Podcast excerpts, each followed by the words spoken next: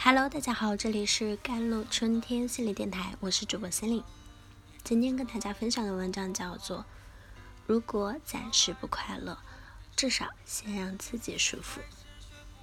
互联网上曾经有一个非常古怪的问题：你会选择坐在自行车上笑，还是坐在宝马车里哭？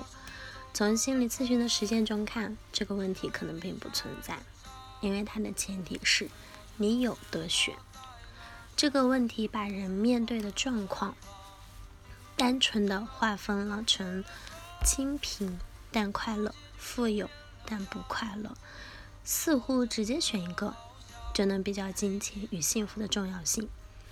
但坐在自行车上并不一定真的会笑，坐在宝马车里呢？我的宝马呢？现实世界是财富的多寡与快乐与否。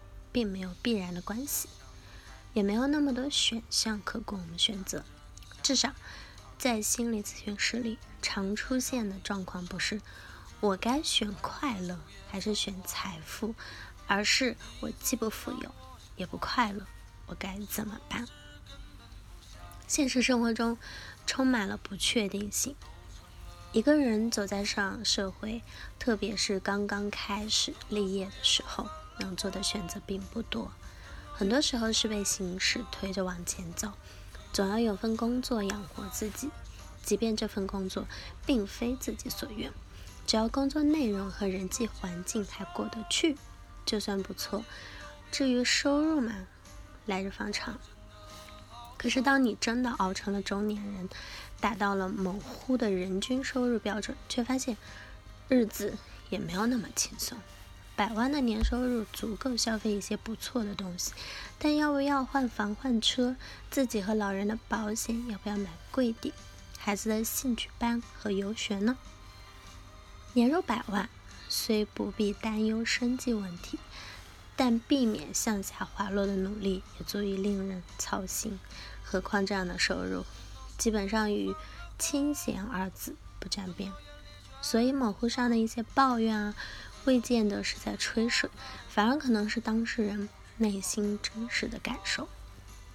有时候，并非没有选择，而是不知道该选哪个。在这个问题上，刘老师曾经，嗯，有一个精彩的回答。他说，他上学时遇到拿不准的选择题，从来不纠结，随便蒙一个就接着往下做。因为纠结选哪个并不会提高正确率，反而耽误时间。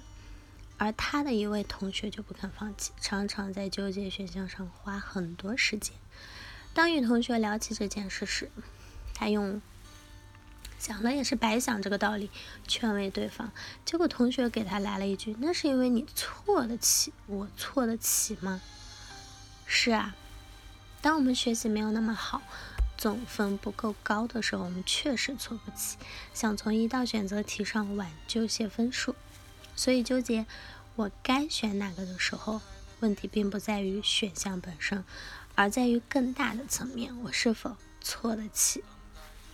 如果回顾一下上面两种情况，没得选和排选错，你会发现它们指向了一个共同的来源：你的总资源不够。这里的资源也并不仅限于金钱，它也可以是时间、精力、信息广度等等。资源的匮乏呢，令人不得不按部就班的往前走，或者担忧试错后自己不能承受而放弃更多的选择。这种匮乏带给人内心的影响比物质层面更加深远。有时经济水平提升后，内心的匮乏感。也并不会立即远离，那种恐惧会长时间的说服、束缚住一个人，因而没得选和排选错所带来的痛苦，让我们觉得不快，不能过上自己想要的生活。它的解决办法跟提高总分一样，如果你暂时并不快乐，至少努力让自己变得富有。富有的确会令自己舒服一些。在心理咨询师与来访者之间，我们也常常观察到同样的事情。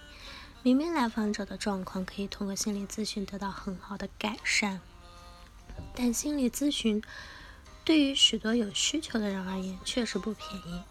作为这个圈子里的人，我实话实说，是挺贵的。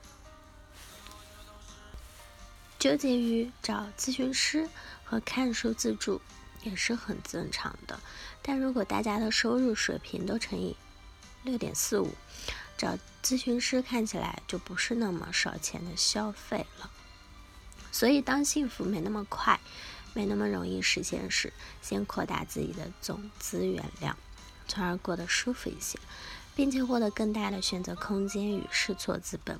更何况，这两个目标根本就是不矛盾的。当然，变得富有之后，并不会没有烦恼，可能只是在更高的层次上烦恼了而已。但人世间并不是一个理想的地方，它只是一个还凑合的地方。生活没有那么好，但也没有那么糟。好了，以上就是今天的节目内容了。咨询请加我的手机微信号：幺三八二二七幺八九九五，我是 Celine，我们下期节目再见。